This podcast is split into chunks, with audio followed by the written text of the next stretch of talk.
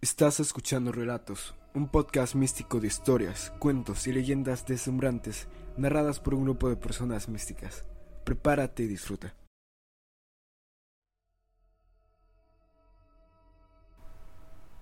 Enemigos de Anton Chekhov. Después de las nueve de una oscura noche de septiembre, en casa del doctor Kirillov, médico del Sensbo, fallecía de difteria su único hijo, Andrés, de seis años de edad, cuando la esposa del médico se arrodilló ante la camita del niño muerto y se sintió invadida por el primer ataque de desesperación en el vestíbulo sonó ásperamente el timbre. A causa de la difteria, las criadas habían sido licenciadas y el mismo Kirillov, tal como estaba, sin levita, con el chaleco desabrochado, cara mojada y manos quemadas por el ácido fénico, fue a abrir la puerta. El vestíbulo estaba oscuro, y en el hombre que había entrado solo podían distinguirse la mediana estatura, la blanca bufanda y el rostro, grande y pálido en extremo tan pálido que parecía que con la llegada de aquella persona en el vestíbulo se hizo más luz. ¿El doctor está en casa? preguntó deprisa el visitante. Estoy en casa, contestó Kirillov. ¿Qué desea usted? Ah, ¿es usted? Me alegro mucho, exclamó el desconocido. Se puso a buscar en la oscuridad la mano del médico, la encontró y la estrechó con fuerza entre sus manos. Estoy muy pero muy contento. Nos conocemos. Soy Abogin. Tuve el placer de verlo en la casa de Knechbet en verano. Muy contento por haberlo encontrado. Por el amor de Dios. No rehúse acompañarme hasta mi casa. Mi mujer se enfermó gravemente. Tengo el coche conmigo. Por la voz y los ademanes del visitante se notaba en él un estado de fuerte excitación como asustado por un incendio o por un perro rabioso. Además contenía su respiración acelerada. Hablaba deprisa, con voz temblorosa, y algo verdaderamente sincero, infantil y temeroso resonaba en sus palabras. Igual que todos los asustados y aturdidos. Hablaba con frases breves, cortadas y pronunciaba muchas palabras innecesarias que no venían al caso. Temía no encontrarlo, continuó diciendo. Por el camino sufrí una enormidad. Por Dios, vístase y vámonos. Todo sucedió así. Vine a mi casa Papchinsky, Alejandro Semyonovich, usted lo conoce. Charlamos durante un rato, luego nos sentamos a tomar el té. De pronto mi mujer lanza un grito, se lleva la mano al corazón y cae sobre el respaldo de la silla. La llevamos a la cama y le froté las sienes con amoníaco. Le rocié la cara con agua. Estaba como muerta. Temo que sea un aneurisma. Venga, por favor. También el padre de ella había muerto de aneurisma. Kirillov escuchaba en silencio, como si no entendiera el ruso. Cuando Bogin volvió a mencionar a Papchinsky y al padre de su mujer, y comenzó una vez más a buscar en la oscuridad la mano del doctor, éste sacudió la cabeza y dijo con apatía alargando cada palabra. Perdón, no puedo viajar con usted. Hace unos cinco minutos ha muerto mi hijo. Será imposible, susurró a Boguín, retrocediendo un paso. Dios mío, ¿en qué mala hora he venido? Qué día tan funesto. Es sorprendente. Qué coincidencia, como si fuera a propósito. Aboguín asió el picaporte de la puerta y bajó la cabeza, pensativo. Visiblemente vacilaba, sin saber qué hacer, irse o seguir rogando al doctor. Escúcheme, dijo con calor, haciendo a Kirillov por la manga. Comprendo perfectamente su situación. Me da vergüenza tratar de atraer su atención, pero ¿qué puedo hacer? Juzgue usted mismo. ¿A dónde voy a ir? Aparte de usted no hay aquí otro médico. Venga por amor de Dios, no lo pido por mí, no soy yo el enfermo. Sobrevino el silencio. Krylov volvió la espalda a Bogin. Durante un rato permaneció inmóvil, y luego pasó lentamente del vestíbulo a la sala. A juzgar por sus pasos inseguros y mecánicos, por la atención con que acomodó la pantalla de una lámpara apagada y hojeó un grueso libro que estaba sobre la mesa, no tenía en estos momentos propósito ni deseo alguno, no pensaba en nada, ni, probablemente, recordaba ya que en el vestíbulo lo esperaba una persona extraña. Por lo visto, el crepúsculo y el silencio de la sala intensificaron su aturdimiento.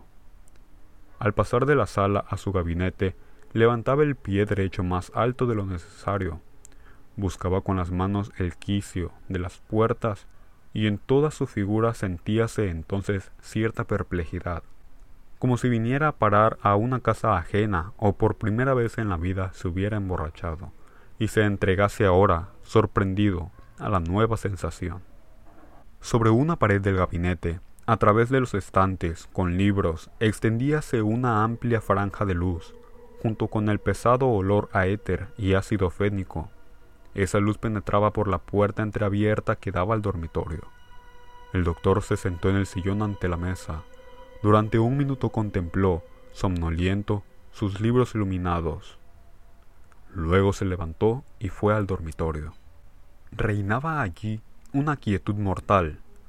Todo hasta el último detalle hablaba elocuentemente de la tempestad, recién soportada, del cansancio y todo reposaba ahora. Una vela, colocada sobre el taburete en el compacto montón de frascos, cajas y tarritos, y una gran lámpara encima de la cómoda iluminaban generosamente toda la habitación. En la cama, junto a la ventana, yacía un niño con los ojos abiertos y una expresión sorprendida en el rostro. Estaba inmóvil. Parecía, empero, que sus ojos abiertos se tornaban a cada instante más oscuros y más lejanos. Con las manos sobre su cuerpo, y escondía la cara en los pliegues de la colcha. La madre estaba de rodillas ante la cama, no se movía, igual que el niño, y sin embargo, cuánto movimiento sentíase en las curvas de su cuerpo y en sus brazos. Con la fuerza y el fervor de todo su ser, inclinábase sobre la cama, como temiendo alterar la tranquila y cómoda postura que encontró al fin para su fatigado cuerpo. Las colchas, los trapos, las palanganas, los charcos en el suelo, las cucharitas desparramadas por doquier, la gran botella con agua de cal, el mismo aire pesado y sofocante. Todo parecía sosegado y sumergido en la quietud. El doctor se detuvo junto a su mujer, metió las manos en los bolsillos de sus pantalones e inclinando hacia un lado la cabeza, miró a su hijo. Su cara expresaba la indiferencia, y solo por algunas gotas del rocío que brillaban en su barba se notaba que había llorado. El repulsivo terror con el que suele hablarse de la muerte estaba ausente en el dormitorio. En la paralización general, en la postura de la madre, en la indiferencia del rostro del médico había algo atrayente, algo que conmovía el corazón, aquella leve y difícilmente asible belleza del dolor humano que aún no aprendieron a comprender y describir y que al parecer solo la música sabe transmitir. Hasta en el sombrío silencio había belleza. Kirillov y su mujer callaban, sin llorar, como si aparte del peso de la pérdida, se percatasen también del lirismo de su situación. Del mismo modo como antaño había pasado en su juventud, Así ahora, junto a este niño, desaparecía para siempre su derecho a tener hijos. El doctor tenía 44 años, estaba canoso y parecía un viejo. Su enferma y demacrada mujer tenía 35 años. Andrés no era el único, sino también el último. En contraste con su mujer, el doctor pertenecía a la clase de naturalezas que durante el dolor espiritual sienten necesidad de movimiento Después de permanecer cinco minutos al lado de su mujer, se dirigió, levantando mucho el pie derecho, a una pequeña habitación, la mitad de la cual estaba ocupada por un gran diván. Desde allí pasó a la cocina. Habiendo deambulado entre el horno y la cama de la cocina, se inclinó y por una pequeña puerta salió al vestíbulo. Allí vio de nuevo la bufanda blanca y el pálido rostro. Por fin, suspiró a haciendo el picaporte de la puerta. Vamos, por favor. El doctor se estremeció, lo miró y recordó. Escuche, Yo ya le dije que no puedo ir con usted, dijo animándose. Me extraña. Doctor, no soy un tronco. Comprendo perfectamente su situación. Lo compadezco. Respondió con tono implorante a Boguín, poniendo la mano en la bufanda. Pero no lo pido por mí. Se está muriendo mi mujer. Si usted oyera aquel grito, viera su cara, entonces hubiera comprendido mi insistencia. Dios mío, yo creí que usted había ido a vestirse. Doctor, el tiempo es caro. Vamos, se lo ruego. No puedo ir, dijo lentamente Kirillov y se dirigió a la sala. Abogín lo siguió y lo cogió por la manga. Usted está apenado, lo comprendo, pero no lo llamo para curar las muelas ni para una consulta, sino para salvar una vida humana. Continuó rogando como mendigo. Esta vida está por encima de cualquier dolor personal. En fin, le pido un acto de valentía, de heroísmo, en nombre del amor al prójimo. El amor al prójimo es un arma de doble filo, dijo Kirillov irritado. En nombre de este mismo amor al prójimo, le ruego que me deje en paz. Me sorprende, francamente. Usted trata de asustarme con el amor al prójimo, a mí que apenas me sostengo en pie. En este momento no sirvo para nada, y no pienso ir a ningún lado. Y además, ¿con quién voy a dejar a mi mujer? No, no. Kirillov agitó las manos y dio un paso atrás. No me lo pida, prosiguió atemorizado. Perdóneme. Según el tomo de las trece leyes, estoy obligado a ir, y usted tiene derecho de arrastrarme a la fuerza. Muy bien, hágalo así si quiere, pero... pero no sirvo para nada. Ni siquiera estoy en condiciones de hablar. Disculpe. Hace mal, doctor, en hablar conmigo en ese tono, dijo Aboguín tomando otra vez al doctor por la manga. No me importa el tomo trece, no tengo ningún derecho de forzar su voluntad. Si quiere, venga conmigo. Si no quiere, Dios sea con usted. Pero no es a su voluntad a quien me dirijo, sino a su sentimiento. Se está muriendo una mujer joven. Dice usted que acaba de fallecer su hijo. ¿Quién sino usted debe comprender mi desesperación? La voz de Aboguín temblaba de emoción. Este temblor y el tono eran mucho más convincentes que sus palabras.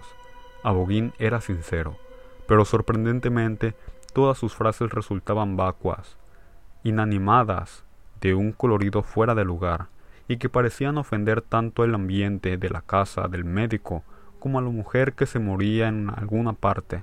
Lo sentía él mismo, y por lo tanto, temiendo ser incomprendido, a toda costa trataba de dotar a su voz de un matiz de suavidad y ternura, para imponerse, si no con las palabras, pero por lo menos con la sinceridad del tono.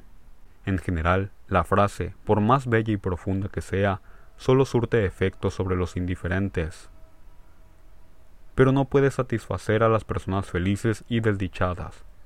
Es por ello que la suprema expresión de la dicha o de la desgracia es, la mayoría de las veces, el silencio.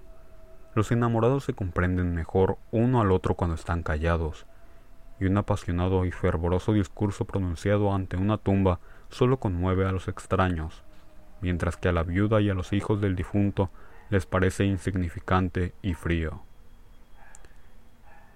Kirillov callaba cuando Aboguín dijo varias frases más acerca de la elevada vocación del médico, de la abnegación, etc., el doctor preguntó en tono sombrío.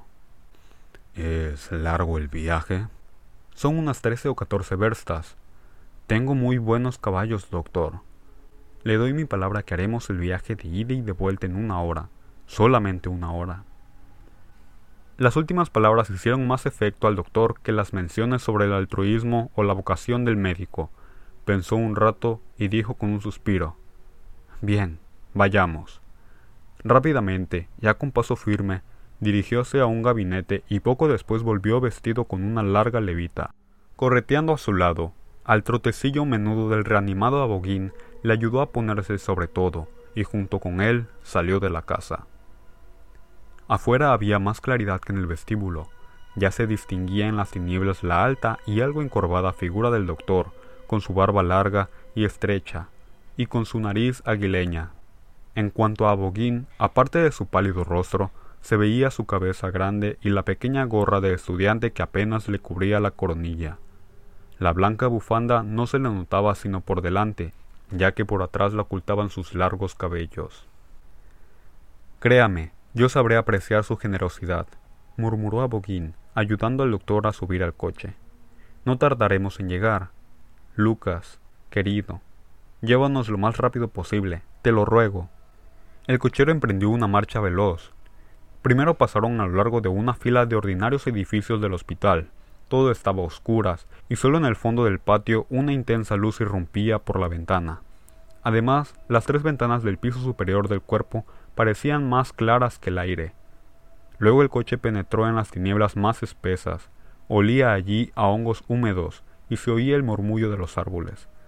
Las cornejas, despertadas por el ruido de las ruedas, se movieron entre las hojas y comenzaron a lanzar gritos angustiosos y lastimeros, como si supieran que al doctor se le había muerto su hijo y que Aboguín tenía una mujer enferma.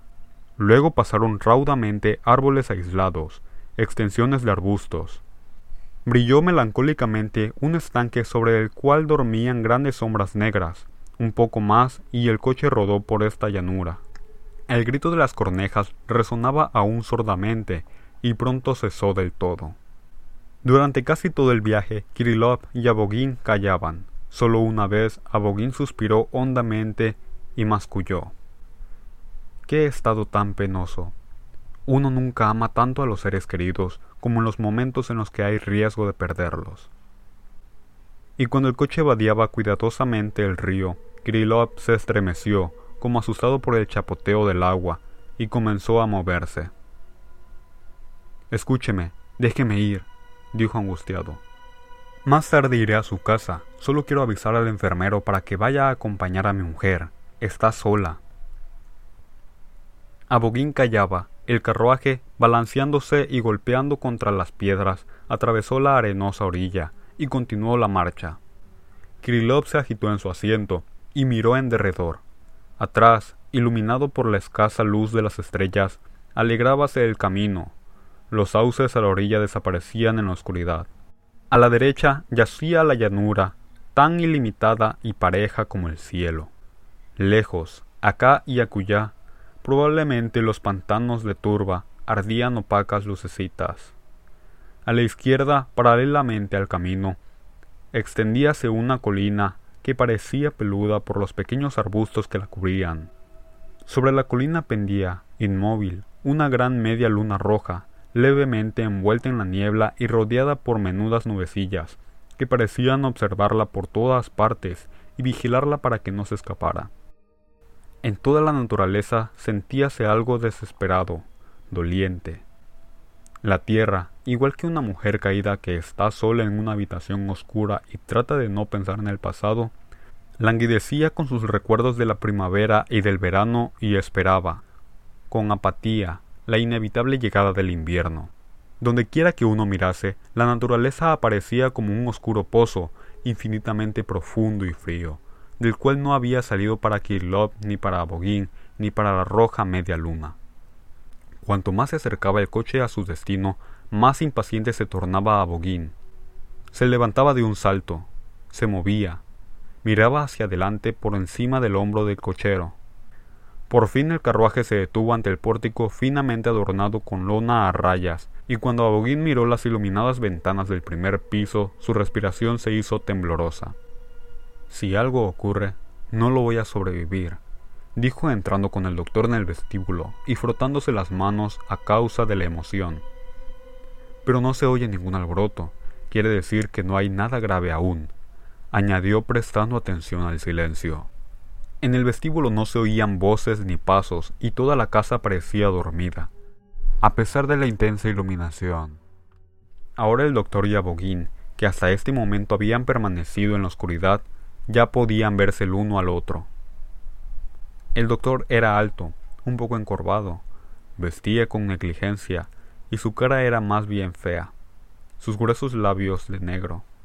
Su nariz aguileña y su mirada indiferente y opaca expresaban algo severo, duro, áspero. La cabeza mal peinada, las hundidas sienes, las prematuras canas en la estrecha y larga barba, a través de la cual traslucía el mentón, el color gris pálido de la piel y los modales, negligentes y algo torpes, sugerían la idea acerca de las necesidades y de la gente, viendo su seca figura. Uno no podía creer que este hombre tuviera una mujer y que pudiera llorar la muerte de su hijo. Abogín, en cambio, representaba algo diferente. Era un hombre robusto, rubio, de cabeza grande, de facciones amplias pero suaves, vestido con elegancia según la última moda. En su porte, en su levita, cuidadosamente abrochada, en su melena y en su rostro percibíase algo noble, leonino. Caminaba con la cabeza erguida y con el pecho arqueado, hablaba con agradable voz de barítono, y los ademanes con los que se quitaba la bufanda o arreglaba sus cabellos revelaban una finura delicada, casi femenina. Ni siquiera la palidez y el miedo infantil con que, quitándose el abrigo, miraba arriba, a la escalera, alteraban su porte ni afectaban la salud o el aplomo con que respiraba toda su figura. No hay nadie, ni se oye nada, dijo, subiendo la escalera. No hay ningún alboroto, quiera Dios. Después de atravesar el vestíbulo y una gran sala, en la que había un piano negro y pendía una araña cubierta con funda blanca Ambos entraron en un silencio bello y acogedor, sumido en una agradable penumbra rosada. Bueno, doctor, espere un poco aquí, dijo a. Volveré enseguida. Iré a ver y a avisar. Kirillov quedó solo, el lujo del salón, la suave penumbra y su propia presencia en esta casa desconocida, que tenía el carácter de una aventura no lo conmovían, por lo visto. Estaba sentado en el sillón examinando sus manos quemadas por el ácido fénico. Solo fugazmente vio una pantalla de un color rojo muy vivo y un estuche de violonchelo. Además, al volver la cabeza hacia el lado donde se oía el tic-tac de un reloj, notó el cuerpo disecado de un lobo, tan satisfecho y circunspecto como el propio Aboguín. La casa permanecía silenciosa, en una habitación lejana alguien emitió en voz alta el sonido de A. Resonó una puerta de vidrio probablemente de un armario, y de nuevo se hizo el silencio. Habiendo esperado unos cinco minutos, Krylov dejó de observar sus manos y miró la puerta detrás de la cual había desaparecido Abogin. En el umbral de esta puerta estaba Abogin, mas no era el que había salido. El aire de satisfacción y de fina elegancia se había esfumado de su figura, y su rostro, sus manos y su porte se hallaban desfigurados por una repugnante expresión de terror o de torturante dolor físico. La nariz, los labios, los bigotes, todos sus rasgos se movían y parecían tratar de despegarse de la cara, mientras que los ojos parecían reír de dolor. Con pasos largos y pesados avanzó hacia el medio del salón. Se encorvó, gimió y agitó los puños. Me han engañado, gritó, subrayando con fuerza la sílaba ña. Me han engañado. Se fue. Fingió estar enferma y me mandó a buscar al médico para poder huir con ese payaso de Papchisky. Dios mío. Pesadamente, Abogín dio un paso hacia el doctor y agitando ante la cara de éste sus blancos puños, continuó vociferando. Se fue. Me ha engañado. ¿Por qué esta mentira? Dios mío. ¿Por qué este truco sucio de este diabólico juego de víbora? ¿Qué le he hecho yo? Las lágrimas saltaron de sus ojos, giró sobre un talón y se puso a caminar por el cuarto, con su corta levita, con sus estrechos pantalones de moda, con los cuales sus piernas parecían desproporcionalmente delgadas, y su cabeza grande y su melena, la semejanza que tenía con un león ahora era extraordinaria. En el indiferente rostro del doctor se encendió una chispa de curiosidad. Se levantó y observó a Boguín. Permítame, ¿dónde está la enferma? preguntó. La enferma, la enferma, gritó Boguín, riendo y llorando al tiempo que agitaba los puños. No es la enferma, sino la maldita. Una bajeza, una infamia que el mismo Satanás no hubiera ideado mejor. Me hizo salir de la casa para escapar con ese payaso, ese estúpido saltimbaqui. Dios mío, más le valdría morir. No lo soportaré. El doctor se irguió, sus ojos parpadearon y se llenaron de lágrimas. Su estrecha barba se movió hacia la derecha y hacia la izquierda junto con la mandíbula. Permítame, ¿cómo es esto? preguntó mirando alrededor con curiosidad. Se me ha muerto un hijo. Mi mujer está sola en casa, con su angustia. Yo mismo apenas me sostengo en pie. No he dormido tres noches. ¿Y qué ocurre, pues? Me obliga a tomar parte de una vulgar comedia, a hacer el papel de un objeto de utilería. No, no lo comprendo. Aboguín abrió un puño, arrojó al suelo una arrugada esquela y la pisó como un insecto que no tiene ganas de aplastar.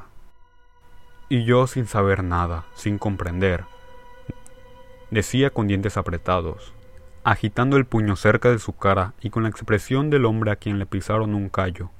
No me daba cuenta de que venía todos los días. No reparé en que hoy había llegado en la berlina. ¿Por qué en la berlina? Y yo sin ver nada. Cabeza de chorlito. No, no comprendo, balbució el doctor. ¿Cómo es eso? No es sino una burla, un mofarse del sufrimiento humano. Es algo increíble. Por primera vez en mi vida veo algo semejante. Con la embotada sorpresa del hombre que acababa de comprender una grave ofensa que le han causado, el doctor se encogió de hombros, separó los brazos y sin saber qué decir ni qué hacer, se dejó caer exhausto en el sillón. Muy bien, me ha dejado de amar, se ha enamorado de otro, que Dios sea con ella. Pero, ¿Para qué esta infame y traicionera maniobra? decía Boguín con voz llorosa. ¿Para qué? ¿Y por qué? ¿Qué le he hecho? Escuche, doctor, dijo con vehemencia acercándose a Kirillov. Usted es involuntario testigo de mi desgracia, y no lo voy a ocultar la verdad. Le juro que amaba a un esclavo. Por ella lo sacrifiqué todo. Reñí con mi parentela. Dejé el empleo y la música a ella le perdoné cosas que no hubiera perdonado a mi madre o a mi hermana. Nunca le dirigí una mirada recelosa, nunca le di un motivo de enojo. ¿Por qué entonces esta mentira? No exijo amor, pero ¿para qué este vil engaño? Si no me quiere, ¿por qué no me lo dice directamente, honestamente? Tanto más que conoce mi opinión a ese respecto. Con lágrimas en los ojos y temblando con todo el cuerpo, Aboguín sinceramente abría su alma ante el doctor. Hablaba con calor, estrechando ambas manos contra el corazón, sin ninguna vacilación revelaba sus secretos familiares y hasta parecía contento de poder arrojarlos, por fin, de su pecho. De haber hablado de esta manera una hora o dos, desnudando su alma, sin duda se hubiera sentido aliviado. Y quién sabe, de haberlo escuchado el doctor, de haberlo aconsejado amigablemente quizás se hubiera reconciliado con su pena sin protestas, como suele ocurrir, y sin hacer innecesarias tonterías. Pero sucedió de forma distinta. Mientras Aboguín hablaba, el ofendido doctor cambiaba de aspecto. En su rostro, la indiferencia y la sorpresa poco a poco cedían lugar a una expresión de amargura, de indignación y de ira. Sus facciones se tornaron aún más duras, ásperas y desagradables. Cuando Aboguín acercó a sus ojos la fotografía de una mujer, con un rostro bello pero inexpresivo y seco, como el de una monja, y le preguntó si podía admitir que ese rostro fuese capaz de expresar una mentira, el doctor se levantó de un salto, y con los ojos brillantes dijo recalcando cada palabra. ¿Para qué me dice usted todo esto? No quiero escucharlo, no quiero, gritó, dando un puñetazo sobre la mesa. No necesito sus vulgares secretos, que el diablo los lleve. No tiene usted derecho a contarme esas vulgaridades. ¿O cree usted, por ventura, que aún no estoy suficientemente ofendido? ¿Que soy un lacayo a quien se puede ofender hasta el final? ¿No es así? Aboguín retrocedió unos pasos y fijó en Kirillov una mirada de asombro. ¿Para qué me trajo usted acá? prosiguió el doctor, sacudiendo la barba. Si a usted se le ocurre casarse y luego armar escándalos y montar melodramas, ¿qué tengo yo que ver con ello? que tengo que ver con sus romances. Déjeme en paz. Ejercite su noble derecho de fuerza. De ese tono con las ideas humanitarias. Toque. El doctor miró de reojo el estuche del violonchelo, el contrabajo y el trombón, engorde cuanto le plazca. Pero no se mofe del ser humano. Si no sabe respetarlo, por lo menos líbrelo de su atención. Pero, ¿qué significa todo esto? preguntó Boguín enrojeciendo. Eso indica que no se debe de jugar con la gente, es una acción indigna, despreciable. Yo soy médico, y a los médicos, y en general, a los trabajadores que no huelen a perfumes y a prostitución, ustedes nos consideran como sus lacayos, y bien pueden hacerlo, pero nadie les da el derecho de tratar al hombre que sufre como si fuera un objeto de utilería. ¿Cómo se atreve usted a hablar conmigo de ese modo? preguntó a Boguín en voz baja, y su cara volvió a estremecerse, esta vez de cólera. ¿Cómo usted, conociendo mi desgracia, se atrevió a traerme aquí para escuchar vulgaridades? gritó el doctor, y volvió a golpear en la mesa con el puño. ¿Quién le dio derecho para burlarse así del dolor ajeno? Está usted loco, gritó a Boguín. No es nada generoso de su parte. Yo mismo soy profundamente desdichado y... Desdichado, sonrió despectivamente el doctor. No, no toque esa palabra. Y ya no tiene nada que ver con usted. Los haraganes que no encuentran dinero para pagar sus deudas también son desdichados. El capón agobiado por la excesiva grasa también es desdichado. ¡Qué futilidad! Señor mío, usted se olvida, chilló a Boguín. Palabras como las suyas se apagan a puñetazos, ¿comprende? Apresuradamente Aboguín metió la mano en el bolsillo, extrajo la billetera, sacó dos billetes y los arrojó sobre la mesa. Aquí tiene usted, dijo moviendo las aletas de la nariz. Su visita está pagada. ¿Cómo se atrevió a ofrecerme dinero? gritó el doctor, barriendo con la mano los billetes. Una ofensa no se paga con dinero. Aboguín y el doctor estaban frente a frente, y encolerizados proseguían infiriéndose mutuamente inmerecidas ofensas. Parecía como si nunca en su vida, ni siquiera delirando, hubiesen pronunciado tantas palabras injustas, crueles y absurdas. En los dos se reveló marcadamente el egoísmo del desgraciado. Los desgraciados son egoístas, maliciosos, injustos, crueles y menos capaces aún que los tontos de comprender uno al otro. La desgracia, en vez de unir, separa a la gente, y hasta allí donde parecía que los hombres debieran estar ligados por el dolor común, se cometen más injusticias y crueldades que en un medio relativamente satisfecho. Sírvase a disponer mi regreso, gritó jadeante el doctor. Aboguín dio un brusco campanillazo. Como nadie acudiera a su llamado, hizo sonar la campanilla otra vez y la arrojó al suelo. Aquella golpeó sordamente contra la alfombra, emitiendo el lastimero gemido de un moribundo. Apareció un lacayo. ¿Dónde diablos os habéis escondido todos? Se le echó encima el amo, apretando los puños. ¿Dónde estabas ahora? Ve a decir que traigan el coche a este señor y que preparen la berlina para mí. Espera, gritó al lacayo cuando éste se iba. Mañana que no quede ningún traidor en casa, afuera todos. Tomaré gente nueva, víboras. Mientras esperaba a los coches, Aboguín y el doctor guardaban silencio. El primero había recobrado ya su expresión satisfecha y sus finos modales. Caminaba por el salón, sacudía la cabeza con elegancia y, por lo visto, tramaba algo. Su ira no se había aplacado aún, pero trataba de aparentar indiferencia hacia su enemigo. El doctor, en cambio, estaba de pie, apoyándose con una mano en el borde de la mesa, y miraba a Boguín con el profundo desprecio, algo cínico y feo, con que sólo saben mirar el dolor y el infortunio cuando se ven de frente, y así el bienestar y la elegancia. Cuando poco tiempo después el doctor tomó asiento en el coche y emprendió la marcha, sus ojos continuaban aún mirando con desprecio. La oscuridad estaba más densa que una hora antes. La roja media luna se había ocultado detrás de la colina, y las nubes que la vigilaban yacían junto a las estrellas en forma de manchas oscuras. Una berlina con luces rojas se adelantó al doctor con estrépito. Era la de Aboguín, quien iba a protestar y hacer tonterías. Durante el viaje el doctor estaba pensando no en su mujer ni en su hijo, sino en Aboguín y esa gente que vivía en la casa que él acababa de abandonar. Sus pensamientos eran injustos y cruelmente inhumanos. Condenaba a Aboguín, a su mujer, a Papchisky y a cuantos vivían en la rosada penumbra y olían a perfume, y durante todo el camino sentía en su alma odio y un doloroso desprecio hacia ellos. Y en su mente se formaba una firme convicción acerca de aquellas personas. Pasará el tiempo, pasará también el dolor de Kirillov, pero esta convicción, injusta, indigna del corazón humano, no pasará. Quedará en la mente del doctor hasta la misma tumba.